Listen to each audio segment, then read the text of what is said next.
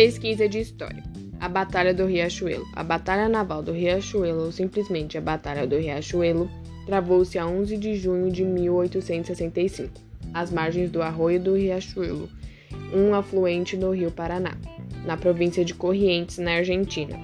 Essa é considerada pelos historiadores militares como uma das mais importantes batalhas na Guerra do Paraguai. Data: 11 de junho de 1865. Local: Corrientes, Argentina. Desfecho: decisiva vitória brasileira.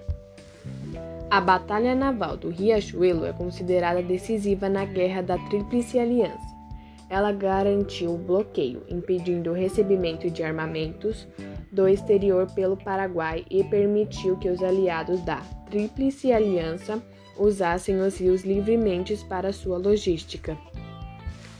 Foram 351 mortos e 567 feridos, com quatro navios afundados no lado paraguaio.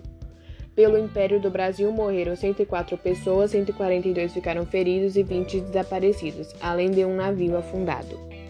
O conflito naval acontecido no Rio Riachuelo foi considerado de suma importância para a vitória da Tríplice Aliança Brasil, Uruguai e Argentina frente às forças paraguaias.